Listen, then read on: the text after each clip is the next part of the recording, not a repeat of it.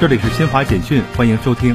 美国四十多家机构七日发表致美国总统拜登和美国国会议员的联名信，呼吁美国政府和国会摒弃对华敌对态度，优先推动多边主义外交及与中国的合作，共同应对气候变化危机。